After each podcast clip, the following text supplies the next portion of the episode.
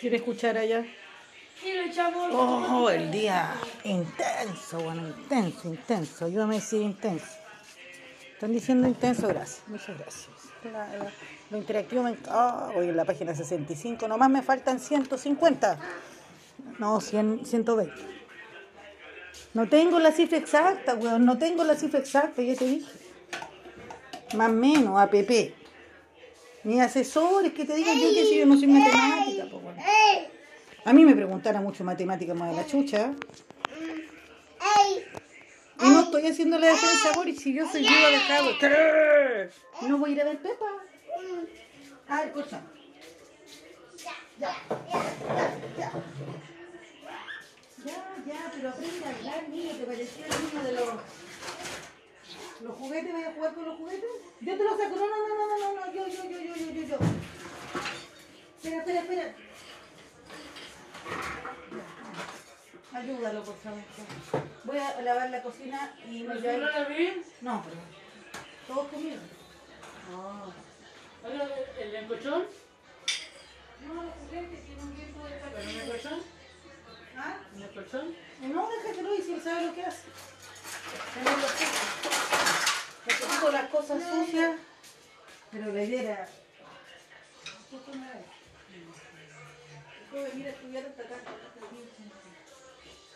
No rompas el colchón, pues, está hecho por los perros. Así. ¿no? Hoy día no pude hacer más temprano el programa porque tenía clase, tenía que estudiar. Entonces, entre clase y clase ordené, dejé el almuerzo como listo así en 10 minutos. Eh, Hice el arroz entre medio y después dejé en el sartén los huevos re- reventados y la salchicha con aceite.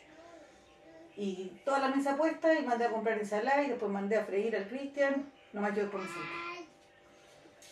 Y por eso, nuestro clásico encuentro, aunque lavo la losa y voy cocinando, no se dio.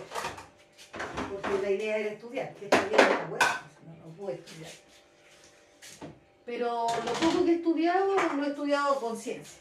Bien a conciencia, me ha encantado saber de historia de Chile. Aparte tuve epistemología y teoría de, de la ley y historia constitucional, teoría política. Entonces era bacán cómo se iban integrando los temas. ¿Cachai? Estamos hablando de la epistemología decolonial y las epistemologías del sur, que la- hablan de cómo la influencia eh, europea tiñó eh, América Latina con, con sus procesos independentistas. Viene su, su, su raíz, o sea, no solo tuvimos la colonización de, de los colonos, sino también el pensamiento. El pensamiento ilustrado vino de Europa. La dominación primero fue a través de la conquista y después a través del pensamiento europeo. Tú tenés que pensar que nuestros próceres, ¿cierto?, de la patria, de la independencia, todos fueron a estudiar a Europa. Todos. No hicieron un pensamiento propio, no fue que desde América Latina ellos se levantaron con un pensamiento latinoamericanista, para nada. Se letraron de allá en, Europa y trajeron las ideas eh, de la Revolución Francesa, de la Revolución Inglesa, ¿cachai? Ese era, ese era el referente. Y desde ahí se construyó la- la- las repúblicas latinas. Entonces después pasáis eh, teoría de... ¿no? ¿Cómo se llama? Teoría política. Y te van hablando cómo se construyen las leyes y el derecho. Y obviamente que todo está basado en el sistema o, o norteamericano, o inglés, o francés. Esos son nuestros referentes para escribir los códigos civiles, las constituciones, todo tiene como ese paradigma. Entonces terminamos en la tarde con epistemología que justamente critica eh, toda la forma de dominación a través del pensamiento eh, ilustrado y las teorías que se construyen para explicarse las sociedades, pero desde una mirada eurocéntrica. Algo así me pasó con León. Resulta que la cama que le había hecho Cristian, León se pegó un salto y la quebró. La camita que le habíamos hecho chiquitita, el Salvi. De ahí para adelante, el Salvi pasa de cama en cama y yo ya estaba chata porque, porque no, es, no es buen dormir ni para nosotros ni para el Salvi, pero la casa es chica y la cama estaba rota. Ayer tenía dos deseos. Sacar el baúl de los juguetes porque estaba en una zona donde los niños no podían sacar los juguetes y que el Salvi tuviera una cama. Y yo, si, si el Cristian no la arma, la armo como sea, con clavo. Me importa un coco, pero tiene que tener su lugar. La cosa es que en Yapo me puse a mirar y habían dos camas de transición y se las mandé a Cristian, pero no le dije nada. Porque cuando le digo siempre, claro, como, como que, como que lo estoy mandando. Entonces se la mandé, pero no le dije. Y ella me dice, oye, encontré una cama súper buena. Bueno, se la había mandado yo por el chat. Ah, y yo llamo, eh, le escribo a la señora por la cama. Y digo, ya, eh, esta es la cama. No, me dijo esta otra. Había aceptado la otra cama, pues yo haciendo negocio con la otra. Casi la cago. La cosa es que le dije a la otra niña que no, aparte quedaba en Canal Chacao, y le dijimos que sí a la de Villa Alemana, que quedaba súper cerca de la estación Villa Alemana. Nosotros sin saber mucho de qué tamaño era la cama, cómo íbamos a volver, porque no teníamos, o sea, un flete no iba a costar lo mismo que la cama, la cama salió 15, sin colchón. Y partimos. Yo estaba terminando la clase y Cristian me dice, tiene que ser ahora. Yo me había echado huevo en el pelo. Mientras estoy en clase hago otras cosas. Me pasé la máquina en los pelos, me eché huevo. Mientras escuchaba a la profe, tomaba apunte a la profe, iba leyendo historia. Ah, me aproveché. De cagar no me depilé con cera, pero a ese nivel de optimizar el tiempo. Y Cristian me dice, vamos, ya tengo huevo en el pelo, hay que dar el agua porque este cae una gotera. Puta, da el agua, yo me llevé a la profe al baño. Ya me ha pasado dos o tres veces que se me prende la cámara y gracias a Dios tengo un compañero que me dice la cámara. Así que me cercioré de que no me hubiese pasado eso, ya está en pelota para la ducha, aparte suele pasarme, ¿no? No sería la primera vez, pero delante de todos mis compañeros igual sería como poco, no sé, inadecuado. Un poco. En todo caso fueron más los que me vieron, pero ustedes no, no, me- no me iban a ver después en marzo. Ah, bueno, tenía las charchas colgando, no sé, las tetas con distemper, decía, igual, tiene me tengo que hacer respetar, voy a ser una jurista, ¿no? Entonces, como que yo, no, si la conozco, tiene las, tetas apenadas así para abajo. No. Felizmente no, felizmente tengo este compañero que me dice, apague la cámara, porque un día no me dijo, y dije, puta que soy paleteado, y, entonces me pone, eh, para que no me haga otro escándalo o algo así. Le aviso que tiene la cámara prendida, chucha, le digo, y se me vio algo, no, me dijo unos audífonos bien grandes y un pelo bien rojo. Ay, ay, bacán. La cámara chiquitita, pasaba la 101 por ahí, calle Berlín creo que se llama. Y de repente pasa la 114 y la gente no se subió a la micro. Y habían 15 personas esperando la 101. 15. Y nosotros con una cama, weón. Felizmente era de un metro cincuenta, metro sesenta. Pero igual. El somier era entero, pues, ¿cachai? El anchito era de 70, pero ponte que era como de mi porte el somier y dos veces yo para el lado, más o menos. Y le digo, no importa, le decimos que abramos la puerta atrás. Porque si nos bajábamos en tren, igual teníamos que subir siete cuadras. No había Uber, Didi que nos pudiera llevar. Y se empezó a subir gente. Uno, dos, tres, diez, once, doce. Puta, y yo no me atreví a decirle, me abre la puerta. Uno parte y me dice, me abre atrás lo encuentro horrible. Entonces uno podría abrirme la puerta posterior. Y no me atreví a decirlo, porque no, no me atreví. Y de repente yo creo que nos cachó con cara de pena así y nos abrió la puerta. Y sentamos en la cama en los últimos asientos. Y yo sentada para firmar la cama. La micro se fue hecha una goma, weón. Y ya, Cristian, en el poste creativo. Vio que había alambre y de esta cuestión con que amarran los huevos. Y cortó esa cuestión y amarró los largueros al somier. Y yo andaba con la- las cabeceras, digamos, en la mano. Nos bajamos de la micro y bajamos por la misma calle del colchón. Puta contento. En el entretecho hacían como 400 grados de calor, no tengo la cifra exacta. Y la José, como la escalera que es para subir, estaba con ropa, porque yo cuelgo la ropa en la escalera. Entonces se tenía que subir al entretecho y entonces se subió en mis hombros. Era, era toda una ingeniería, po. Y de algunos pedazos de espuma, viste que yo guardé los colchones de antes, viste quería botar todo, yo guardé varios. Y sacó y quedaba corto. Digo, hay más pedazos, sí, otra vez arriba los hombros, tres veces. Arriba de los hombros, para arriba de la José, un horno arriba, no te digo 432 grados, no tengo la cifra exacta. Y bajó la José, acomodamos como un tétrico así. Son dos pedazos de colchón largo más un cubito. Talento chileno. Y total le puso un cobre colchón, así que no se nota. No he lavado nada de losa. Tomo un cafecito. Voy a prender la que voy a prender el video porque está un poco helado el café. Oye, puta, armamos la cama. Cristian le puso los pernos y ahí se fue a trabajar y yo empecé a armar el colchón, llega el león y quedó la pura cagada.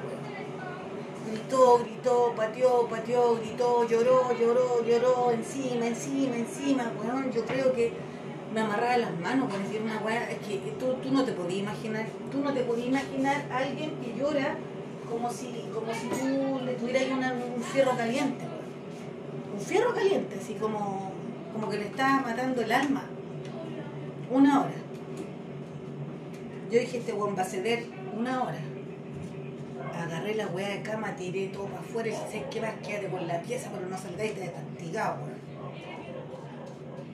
Y los lloraba, lloraba, lloraba. Y, y me acordaba de Atípica, el weón me acordaba de todas las weas, de Rainman, de todas las cuestiones de, de la neurodiversidad para poder entender y no acriminarme, weón, con el soberano escándalo, porque no te imagináis el escándalo. Puta, y nosotros habíamos ido, el esfuerzo, ca- puta, te subía a la micro, eh, cortáis la espuma, la otra se subió al techo. Ya el, el Benja, weón, está chato dormir con el Salvi, se llevan bien, pero no duerme bien nadie. Cuando duerme nosotros peor. Agarra chachazo a Cristian, ¿no? Una, experiencia infernal, de verdad que infernal. Entonces imagínate dormir mal al otro día, no, no rendir, y acá todos tenemos que rendir.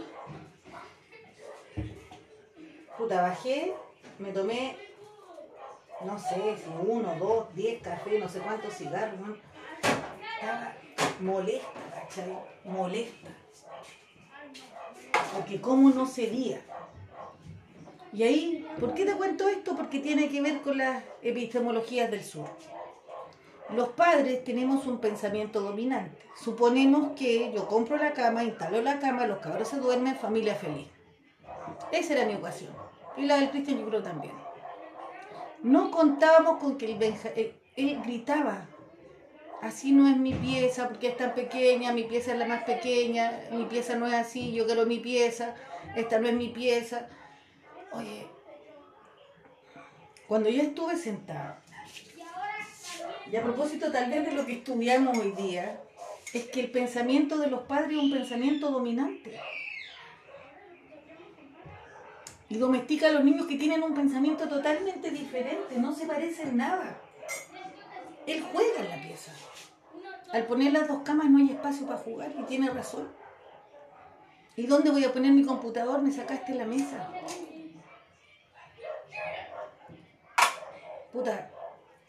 Y ahí lado, weón, no salgáis de la pieza, en serio, no salgáis, no, porque se me tenía que pasar también. Me empezó a mandar audios. Oye, ¿podré bajar? Porque si estoy un año aquí encerrado me va a dar hambre.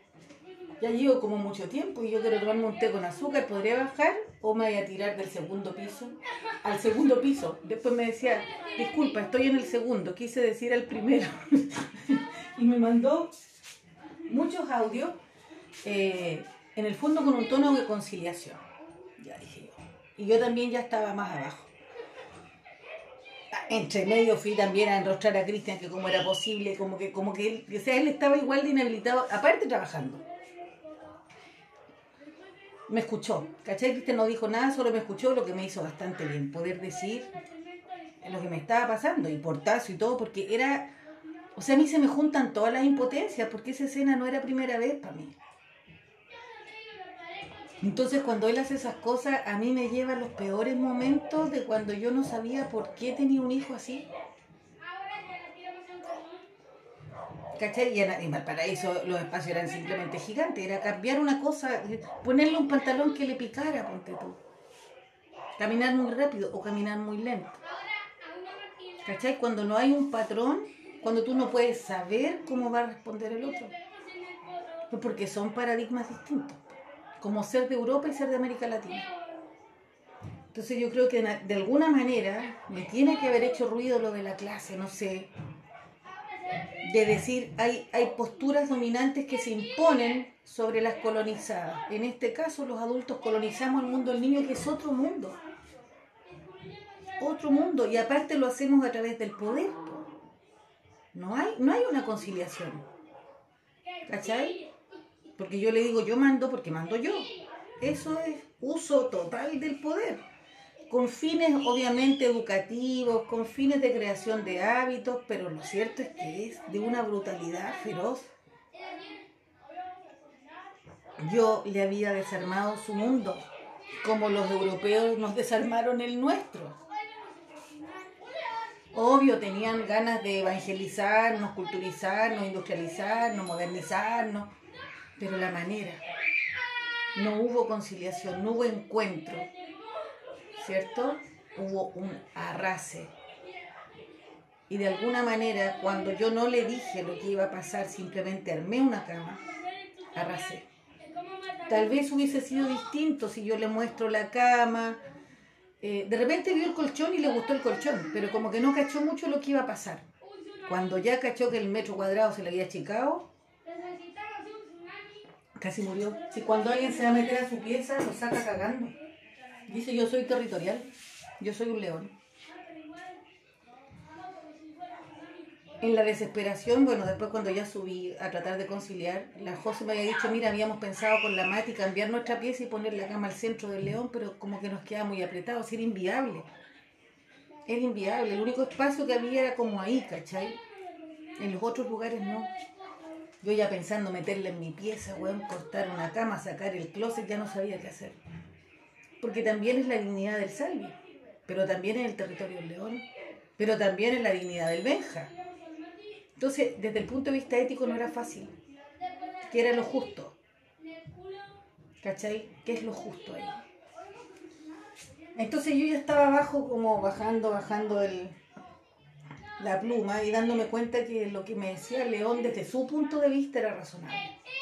Pero no tenía las herramientas eh, adecuadas para pelear, ¿entendí? Me hizo un escándalo. ¿Y a cuántos grupos sociales que han sido históricamente dominados, diversidades sexuales, ¿cierto? Las mujeres, minorías étnicas, pueblos originarios, eh, la infancia, el adulto mayor, eh, que no tienen las herramientas para pelear contra un leviatán, contra un demonio. ¿Cachai? Entonces cuando tú no tienes las herramientas para pelear, ni los argumentos, ni el poder, ni los medios de comunicación, ¿qué haces? ¿Cuál es, cuál es la herramienta que te queda? ¿Cierto? La defensa así a sangre y fuego, al cuello. ¿Cachai? Porque el león no, me argumentaba mucho, lloraba, gritaba. A ratos decía frases. Pero lo de fondo es que estaba totalmente descontrolado, sin poder eh, embestir a un poder que era mucho más grande que él. Mucho más grande. Solo quedaba la pataleta. Entonces hay muchos movimientos sociales que parten se estructuran desde la resistencia. Y la resistencia no es una declaración de principios, no es una mesa de negociación, ¿entiendes? No es un plebiscito. Entonces, cuando hay una desigualdad tan grande de poder, lo que sucede es que los grupos resisten, disienten y se enfrentan. Lo que hizo el León fue un enfrentamiento, se resistió y se defendió con las herramientas que tenía. A veces nos cuesta entender cuando ciertos grupos se defienden de manera tan bélica, ¿no? pero ¿de, de, qué, qué más le queda? ¿Les queda de otra? Entonces cuando uno dice que eso es violento, ya, perfecto. Sacado contexto es muy violento. Si ahora lo ponemos en un contexto histórico de dominación, ¿no sería resistencia? ¿Qué pasa con una mujer que le han pegado durante 20 años, llega y mata, pues? En la figura legal existe la legítima defensa para personas. Y como nuestra constitución lo que resguarda son libertades individuales, no colectivas, existe, por ejemplo, la figura de la legítima defensa. Estás usando un mecanismo que es ilegal, como matar. Pero como está comprometida tu libertad, tu dignidad, tu seguridad individual, la ley consagra esa posibilidad. Pero como en nuestra constitución no existen derechos consagrados, colectivos, si una agrupación de personas que ve vulnerada su dignidad y amenazada ¿cierto? su subsistencia se organiza y se defiende, eso resulta ser, por ejemplo, terrorismo. Por eso es tan importante la definición constitucional. Eso lo hablamos hoy día en la mañana con el profe Pablo. Que se garantizaran derechos también colectivos. Que se considerara la naturaleza también como sujeta de derechos. Que se considerara la interculturalidad. O sea, si el día de hoy fue como, como que todo te enganchaba. Entonces, León hizo una pataleta susceptible de ser castigada, sí, pero estaba defendiendo un derecho, se estaba resistiendo con herramientas que no estaban al nivel mío, porque yo tengo más poder. Entonces después, quienes somos más poderosos, así como la mamá, tienen que sentarse y darle una nueva lectura a ese fenómeno que para mí era pataleta. Porque lo leí desde el paradigma clásico, no de la crianza, yo mando. No, si yo mando, está bien. Pero ¿qué es lo que te está diciendo el otro? ¿Te está, te está faltando el respeto o se está resistiendo a una norma que lo pasa a llevar? ¿Cachai?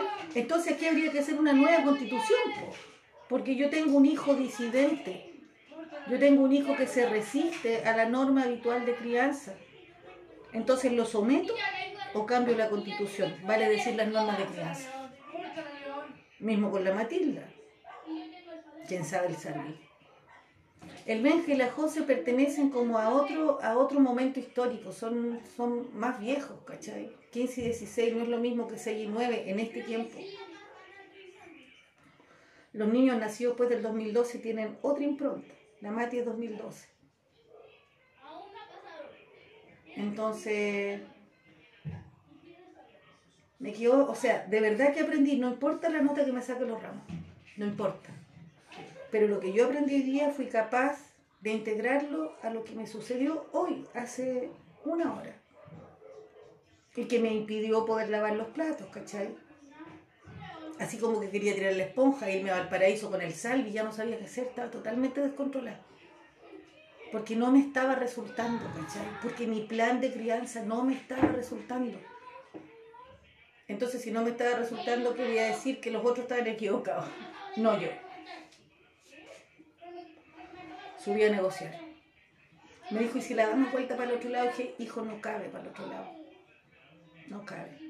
Ya bueno, me dijo, lo que vamos a hacer entonces es ponerla de la misma manera y ese colchón porque me sobraba un pedazo, lo vamos a dejar para cuando yo quiera dormir en el suelo. Ya le dije, entonces te lo voy a forrar con un saco de dormir para que cuando quieras dormir en el suelo puedas dormir en el suelo. Que le gusta dormir en el suelo, después se resfría. Y sabes, le dije, te voy a traer una mesita. Yo tenía una mesita con un velador que me regalaron. Y como ahora tenemos una pequeña tele en el living, estaba la tele ahí. Que era el velador del Benji que no usó, entonces ahí teníamos la tele en living. Y entonces como, como gesto de paz, de mi parte, fue ponerle una mesita para que tuviera donde poner su computador. Y ahora le ofrecí que le voy a llevar el alargador.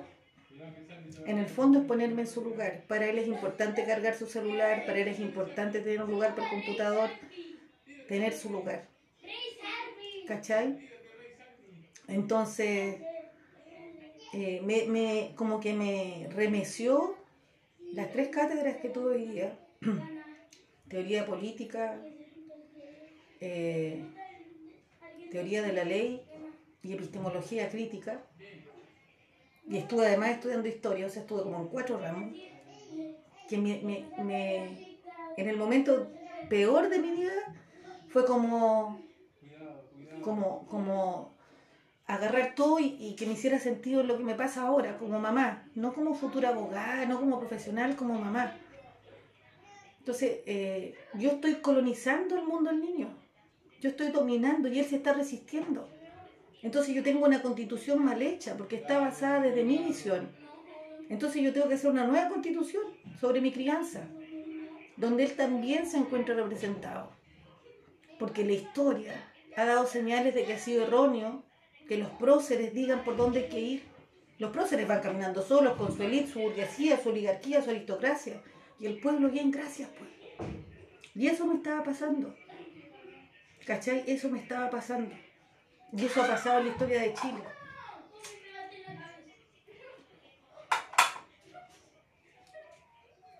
Hace un rato atrás le, yo leo random los comentarios, pues de repente no alcanzo a leer todo con toda la carga. Y alguien me pone, pensé que eras más inteligente. Pero bueno, es lo que hay, porque no voto por París y voto por Boric. Dije, oye, qué manera tan sutil de decirme hueona. En todo caso, le dije, la libre opinión eh, se acepta, pero recuerda que la democracia tiene además respeto y tolerancia. ¿Cachai? Porque los mayores ataques dentro de la sala respecto a defender su candidato han sido de Parisi. Todos dicen que ellos son por la gente, que son nuevos, que están cansados la izquierda y la derecha y toda su eh, su colusión, sus chancherías, ahora se me olvida, su corrupción. Pero la manera de enfrentarlo es súper violenta. ¿Cachai? Él, se plantea como una persona de conciliación porque está cansado de las peleas.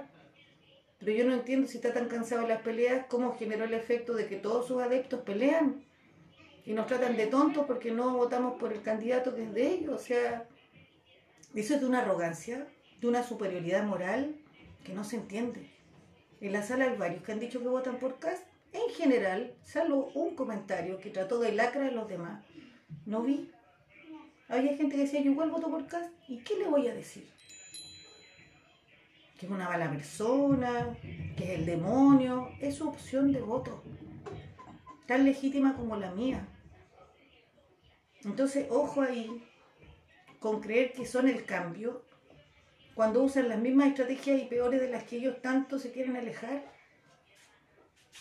Yo encuentro que es un discurso súper violento, así como de superioridad moral. Puta, yo con toda humildad voto por, Boris diciéndose que eh, no estoy ni tan convencida, no, no tengo perso para convencer a nadie porque ni siquiera yo estoy tan convencida. ¿Cachai? Y yo estoy viendo un proceso político, yo no me estoy comprando un desodorante. A mí no me interesa que la propaganda y el marketing del candidato sea buena, porque yo no estoy yendo a comprar a Falabella. Y esa arrogancia de creer que está por encima de toda la gente que sí maneja las cifras, o sea, sabe perfectamente todo, bueno, si sabe perfectamente todo, ¿por qué no salió la vez pasada? ¿Por qué no tiene un ministerio? ¿Cachai? acá tiene que haber una, cierta trayectoria en el campo que se está disputando, que es el campo político, no el campo mediático.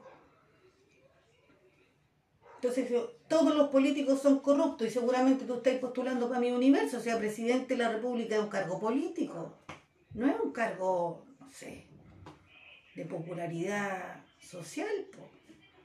Entonces hay un nivel de contradicción que se nota en el nivel del debate porque la gente está adoctrinada, se dogmatizó. A dos pasos de ser secta, bueno, no, no, no. O sea, uno defiende con argumentos y no me copien ni peguen eh, lo que dice la página de París. ¿Cachai? No me digan es que me carga la derecha, me carga la cuestión cada dos minutos en el discurso. Algo más profundo. Algo más. Que en el caso mío, el nivel de profundidad es la incertidumbre. Si hay algo que tengo en este momento es la más profunda incertidumbre. Y desde esa incertidumbre voto. Yo no estoy adoctrinada, yo no soy dogmática, yo no soy sectaria. Estoy tratando de hacer una apuesta, un salto en el aire. Pero soy humilde, ¿cachai? Soy humilde. Entonces, ¿y podría ser avasalladora? Podría. Podría tirarte el título encima, la trayectoria mía más, pero esa weá que tiene que ver, ¿entendí? no tiene nada que ver. Entonces yo, yo lo que quiero incentivar es el debate, el, buen debate, ¿cachai? Donde haya disputa de ideas, donde no nos desacreditemos porque pensamos distinto, donde no es más inteligente el que vota por mi candidato, ¿cachai? No tengo idea cuál es el CI de cada persona. Porque si no yo podría decir, bueno, ¿y hasta qué curso llegaste tú? Estoy en la universidad, estoy estudiando, me encontrarían arrogante o no. ¿Cachai? Me encontrarían arrogante. Entonces, yo creo que hay que ser humilde. Hay que ser humilde, o sea, eh, no tiene que ver con el nivel instruccional, no tiene que ver con el CI, tiene que ver con una convicción o con la incertidumbre que uno puede tener. ¿Te fijáis? Entonces a mí me llama mucho la atención que siendo un candidato que busca la conciliación, no sé por qué se enojaron tanto sus adeptos. Es una cuestión así como de las vísceras. ¿Y, viene, ¿Y qué tiene que ver? Tiene que ver otra vez con paradigmas colonizadores y dominantes. Yo soy el que tengo la verdad. Y la verdad desde mi conocimiento, o sea, yo sé más que todos los candidatos, pues entonces vota por mí. O sea, puede ser el que más sepa, el que tenga más posgrado, magíster y te hable en ocho idiomas. ¿Mm? Le llega otro estallido social, cagó. No va a poder salir con los diplomas, van a conciliar con la gente. Yo con respecto a León tengo más poder, tengo más conocimiento, ¿cachai? Pero cuando se me revela, pues, weón, cagué. Y tengo que ponerme a pensar si todos los conocimientos que tengo me sirven en un nivel en que mi hijo me está cuestionando mi forma de poder. Entonces no lo estoy diciendo para defender a Boris porque no lo defiendo, ¿cachai? Porque ni siquiera a mí me convence. Tiene que ver con un proyecto político, con una visión histórica que estoy tratando de lidiar y conciliar. No tiene que ver con I love Boric, o sea, no vaya a ver con una polera. No vaya a ver poniendo, bueno, en mi carita de perfil, weón, Boric, ni cagando. Porque, vuelvo a insistir, es que no, es- no, es, no es un desodorante, ¿entendí? No necesita propaganda. Necesita un proyecto político sólido y defenderlo.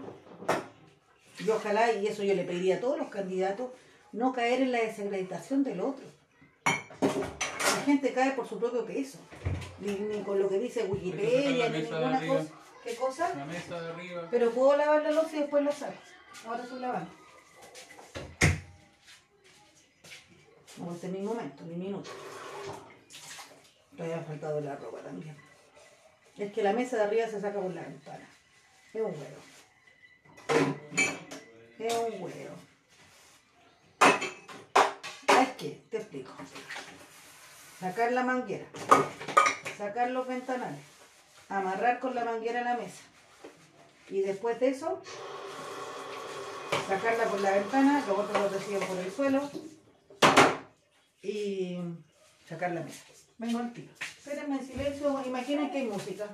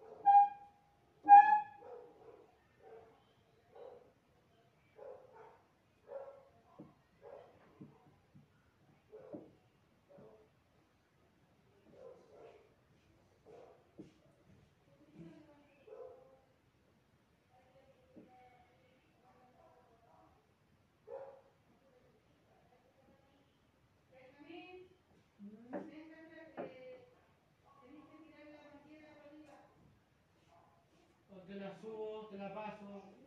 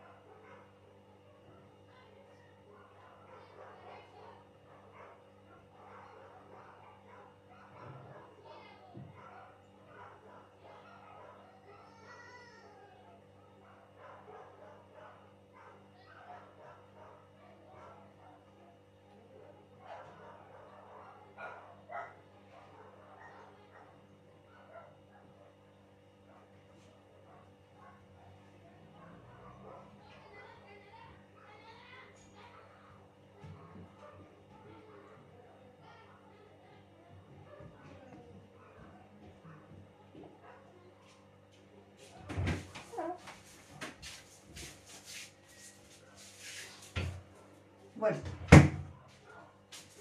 Cuesta, hay que sacar el ventanal, comer el ventanal, porque si no, se tengo esa hueá en la cabeza y no me dejan hacer mi hueá. Voy otra. Bueno, ¿quién? No mando un clásico, me meto a la cocina, weón, y empiezan todas las putas necesidades. Hay que hacer esto, hay que hacer esto otro.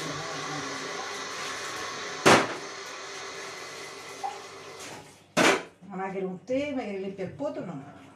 La chucha. Aparte estaba buena la conversa, weón. Bueno, eso es una conducta colonialista, ¿viste? Cuando la necesidad y la urgencia del otro es más importante que la tuya. No quieras nada más que dejarme cosas. ¿Por qué accedí? Porque si no, me van a aburrar. ¿Cachai? Pero barata no va a salir, ni gratis. No voy a hacer ni té, ni café, ni nada. No, no, ¿Qué no, quieres? Quiero estar sola en la cocina. Ya. Muy bien. Ahora váyase a su pieza. yo voy a mamá. ¿sabes lo único que quiero? No, no quiero, no vamos a conversar ahora. Puta, ya te lo doy, me dejan cinco minutos, ya te lo voy a Ay, pasar. pero oiga, oye, mami. Espera, que lave la losa. No No, quiero un vaso. no. Qué horrible. Pásame el cargador. Dame un vaso de agua. Por esa la chucha. No, váyanse a la chucha, que ni siquiera es que estoy haciendo una hueá de placer. O sea, las dejé cinco minutos estacionar para poder hacer la hueá de tirar la mesa para abajo. Efectivamente no se puede hacer solo, pero se puede hacer más. Pero como cada uno tiene su obsesión ahora, es que ahora, puta, y si yo necesito ahora hacer otra cosa y conectarme con mi estudio y dejar de conectarme con la vida doméstica. Entonces, ¿te cachai? ¿Por qué la otra visión tiene que ser más importante? Porque es una visión dominante. Y frente a eso, resistencia. En su mira, pero huevo no la otra que fue hacerlo. No, no, no, no soy huevo. No soy huevo. Porque que ahora me quede callada no quiere decir que voy a quedar rato. Por eso te digo, ¿esto tiene consecuencias? Claro que las Yo voy a reclamar que me parece que falta de respeto. Porque como entrar así hay que sacar la yo podría entrar y decir, no sé, cualquier hueá, cualquier necesidad que tenga, así como que me surgió una necesidad. Entonces uno tiene que ser oportuno, asertivo, ¿cierto? Empático. Pero acá diría que tanto Cristian como el León no tienen esa hueá. Como quiero esto ahora. Y el, otro que quiere, Mami, solo dame una cosa para que yo la busque. No vaso, no. Bueno, así es lo que necesito. ¿qué quieres? También lo, que, lo único que necesito, mi cable y mi enchufe, que sí lo tengo, y ahora el cable y el, y ahora el cable y el enchufe de cobre. El cable del móvil está en el cajón. Qué terrible, qué terrible, weón. Pero, y más rato abrir la Matilda con hambre, acuérdate nomás. O sea, cuando te digo que mi momento es cuando lavo losa, pues. Es como respeten el momento en que la mamá lava losa. ¿Cierto? Sería distinto que no, que en este momento me estoy pintando las uñas, no en este momento me estoy tiñendo el pelo, no, bueno, en este momento estoy lavando la losa, no me hueven. ¿Cachaste que entró uno a pedirme el, video? Otro que vaya a sacar la broma. Puta, nacieron conmigo, no, bueno, sí, casi, vaya. Pero te das cuenta, Eh, estas son formas de dominación, también ocurren hacia las mujeres, ¿ves? Yo recién hablaba de la dominación de padres a hijos, bueno, esta es la dominación de el rol doméstico y los buenos como piensan que yo tengo que estar disponible en el momento en que ellos quieren porque ahora. Fuera yo a decirle al otro que ahora se pare del lugar de trabajo porque ahora no me manda la chucha. ¿Por qué yo concedo? Porque mi resistencia es a través de las palabras. Ahora lo hice, reclamo un poco, pero más rato, uh, vamos a estar como hasta las 2 de la mañana. Menos porque tengo que estudiar. Se salvó. ¿Y por qué? Mira, ¿por qué lado yo perdono? ah? Porque yo insisto que Cristian y León tienen estructuras muy parecidas. ¿Cachai? Extremadamente meticuloso, extremadamente enojones cuando las cosas no son como ellos los ven. O sea, si hay un desorden, si no hay olor a cloro, ¿cierto? ¿Cachai? pero una hueá de cabeza, como no, del alma. Entonces cuando ven la hueá sucia como que les duele, ¿entendí? No les molesta, les duele. Entonces imagínate que hay un montón de ropa sin doblar arriba de la cama y arriba de eso hay una mesa. Eso en código Godoy es igual a me estoy volviendo loco. ¿Cachai? De verlo. Entonces después, ¿qué se va del hijo que tiene? Porque uno ve que la, pi- la pieza se achicó y le da un- una pataleta. ¿No? Y yo que soy desordenada. Entonces ah, tiene así como un voto, así como que se cae el cielo, porque en realidad que aguanta. Pero ya una mesa arriba de la cama no. Pero era un ratito la buena. No, pero eso es mucho. pues. ¿Y qué pasó? Para que lo entendáis. Se bajó el colchón. El colchón que sobraba. Se bajaron los juguetes. Tiene que haber sido que mientras yo estaba acá, abrieron el baúl de los juguetes, se pusieron arriba del colchón a saltar y estaba la. ¿Y qué pasa con él? Le duele. Y ahí es donde yo le digo, ¿sabes qué? Cuando uno tiene hijos, y tantos como los que tenemos nosotros, esa fantasía tuya del orden no existe. Tenemos una casa disponible. Porque te veo sufrir, te veo sufrir, te veo mal. Uno no vino a sufrir. Entonces, porque él tiene un paradigma, ¿no? Dominante del orden. ¿Cachai? Puta, no sé si va a ser entretenido quedarse todo ese rato de silencio, pero en ese rato que hubo silencio, que serán como siete minutos para sacar la puta mesa, le vamos a poner ahora la mesa. Eh, ah, pero es que si se lo estoy diciendo ahora, ¿cómo van a saber lo que tenían que hacer antes? No sirve. Bueno, pero es parte de- del mundo de la, de la radio. Yo podría editarlo para que no se note, pero queda así. En el silencio escuchando una música, no sé. Capaz que muchas a esa altura pensaron que se acabó el programa y no lo escuchan más. Pero bueno, como va viviendo la vida. O que se agarraba la mesa culiada y se tiraba para abajo. Pero como me la regaló la Jessica, no la tiré. Porque ¿sabes lo que pasa? Lo que yo creo que no contaba, que yo era el tiro. Entonces era como para decirme estoy molesto, los niños están saltando en el colchón, me dice que sacar la mesa. Yo le leo los subtítulos, yo sé que está enojado por otra cosa.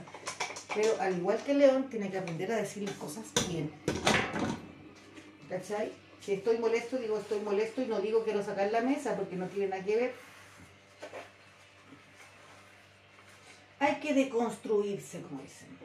Hay paradigmas dominantes en uno, deconstruirse, descolonizarse, despatriarcalizarse.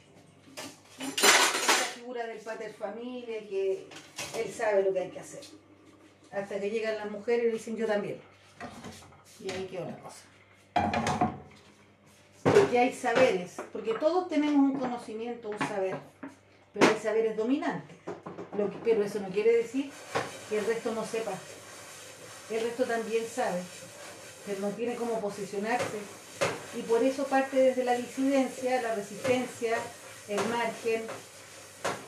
Y luego, y esa es una acción muy reactiva, ¿no? Como, como León cuando le, transformé la pieza. Pero después va pasando por otros filtros. Se va construyendo en prácticas distintivas hasta llegar a los espacios legales, reivindicando eh, derechos, ¿cierto?, que antes no existían, como el de disentir, como el de decir no quiero. ¿Cachai? Pero son procesos. Y hay procesos que son más revolucionarios y otros que son más reformistas. En general, cuando estamos hablando de disidencia y de grupos históricamente discriminados, no es por la vía del consenso, sino por la vía del conflicto. Pero como nosotros hemos ido acercando nuestros paradigmas, de hecho concesiones, la vía del consenso funciona. O sea, yo le concedo a León sacar la cama porque la saqué. Muy enojada la saqué. Y después que pasó eso, negociamos. Entonces a Christian le concedo que yo saco la mesa. Pero vamos a tener que negociar. Cómo se dicen las cosas, en qué momento se pide. Y que por último me digas es que la casa está desordenada, saquemos la mesa y yo entiendo porque lo conozco. Pero yo no quiero frases como si fuera un niño. Tal vez yo también lo hago, solo que en esta me tocó a mí. Eh, porque somos adultos. Y porque queremos hacer otra constitución respecto a la relación de pareja, ¿no? Entonces las maneras son importantes. Porque si solo operamos desde la emocionalidad, bueno, cuando yo me pongo emocional, ¿para qué me invitan si saben cómo me pongo? Soy terrible. Mucho más que lo que ustedes escucharon. Soy terrible. Entonces si yo estoy gobernándome, pues bueno, yo me estoy poniendo la rienda, ya puedo. Ya puedo. Pero todo esto, interesante que haya sucedido así, tiene que ver justamente con la colonización y la descoloni- descolonización de saberes, de prácticas, de estructuras, de discursos. Entonces, hay cosas que yo permito y concedo porque después tiene que verla de vuelta. ¿Cachai? En esto yo, esto fermento. Yo no estoy de acuerdo, esto no está bien, esto hay que cambiarlo, esto hay que botarlo. Entonces, por ejemplo, yo en todo el día, después de almuerzo, hago. No limpié la cocina. Pero es que si voy a ir a buscar la cama, y después voy a estudiar, te dije, la hago mañana. Que en mi nomenclatura está bien. Pero la de Cristian es como que se desmaya. Hay que llegar a un consenso. Porque si no, llegamos a un consenso, yo le hago una rebelión. ¿Cachai? Como soy, eh, en este caso, una minoría, porque se me está objetando el trabajo doméstico, entonces yo me comporto como una persona que ha sido invisible, desplazada, eh, subyugada, no reconocida, entonces yo me revelo y menos la losa. ¿Cachai? Porque me pongo como resistencia. Ahora, si él incorpora mis reivindicaciones y reconoce sus errores y adicionalmente me da un espacio, bueno, yo entonces hago concesiones. Soy capaz de negociar. ¿Cachai? Pero para eso, el dominado tendría que tener una disposición y el dominante también. Pero para eso tiene que haber una subversión del poder. A mí se me tiene que restituir y el otro tiene que agachar el mono. ¿Cachai? Pero cada quien tiene su estrategia. Esta es la mía. Porque ¿qué estoy diciendo yo? Yo que soy como la desordenada, yo que soy como la irreverente, está aquí. Yo estoy aquí para sacar esa, escala, esa mesa. Entonces a mí no se me puede acusar de falta de voluntad. Y con eso te cagáis al enemigo, de tres tiempos. Porque si yo no hubiese ido, porque claro, y yo, y la mesa, y la weá, pero yo llegué. Con la pluma parada, pero llegué. Ya, acá estoy. Sáquenme. Entonces eso te desarticula al oponente. Entonces, para los que son resistencia. Como me desarticuló León también, mandándome audio, diciéndome que mm, si podía bajar, que no podía pasar un año sin comer. ¿Por qué me botaste la toalla?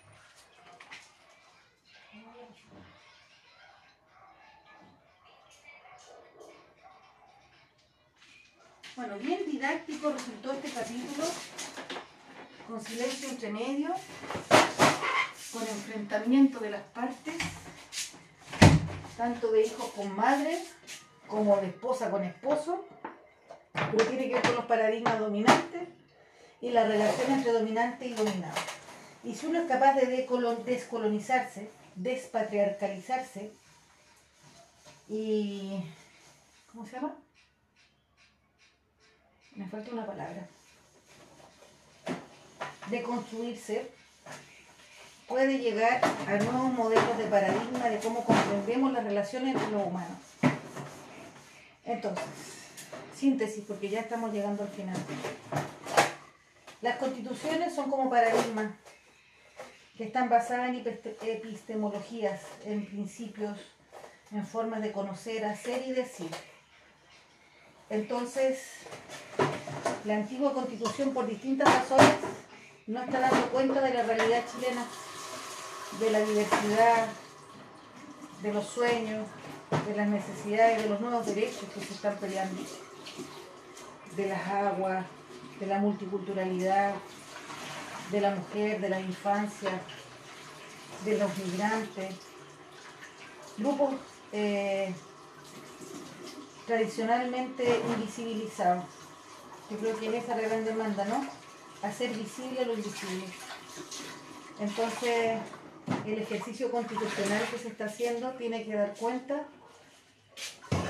que la colonización, que los paradigmas dominantes, euro- eurocéntricos y patriarcales, nos han hecho daño.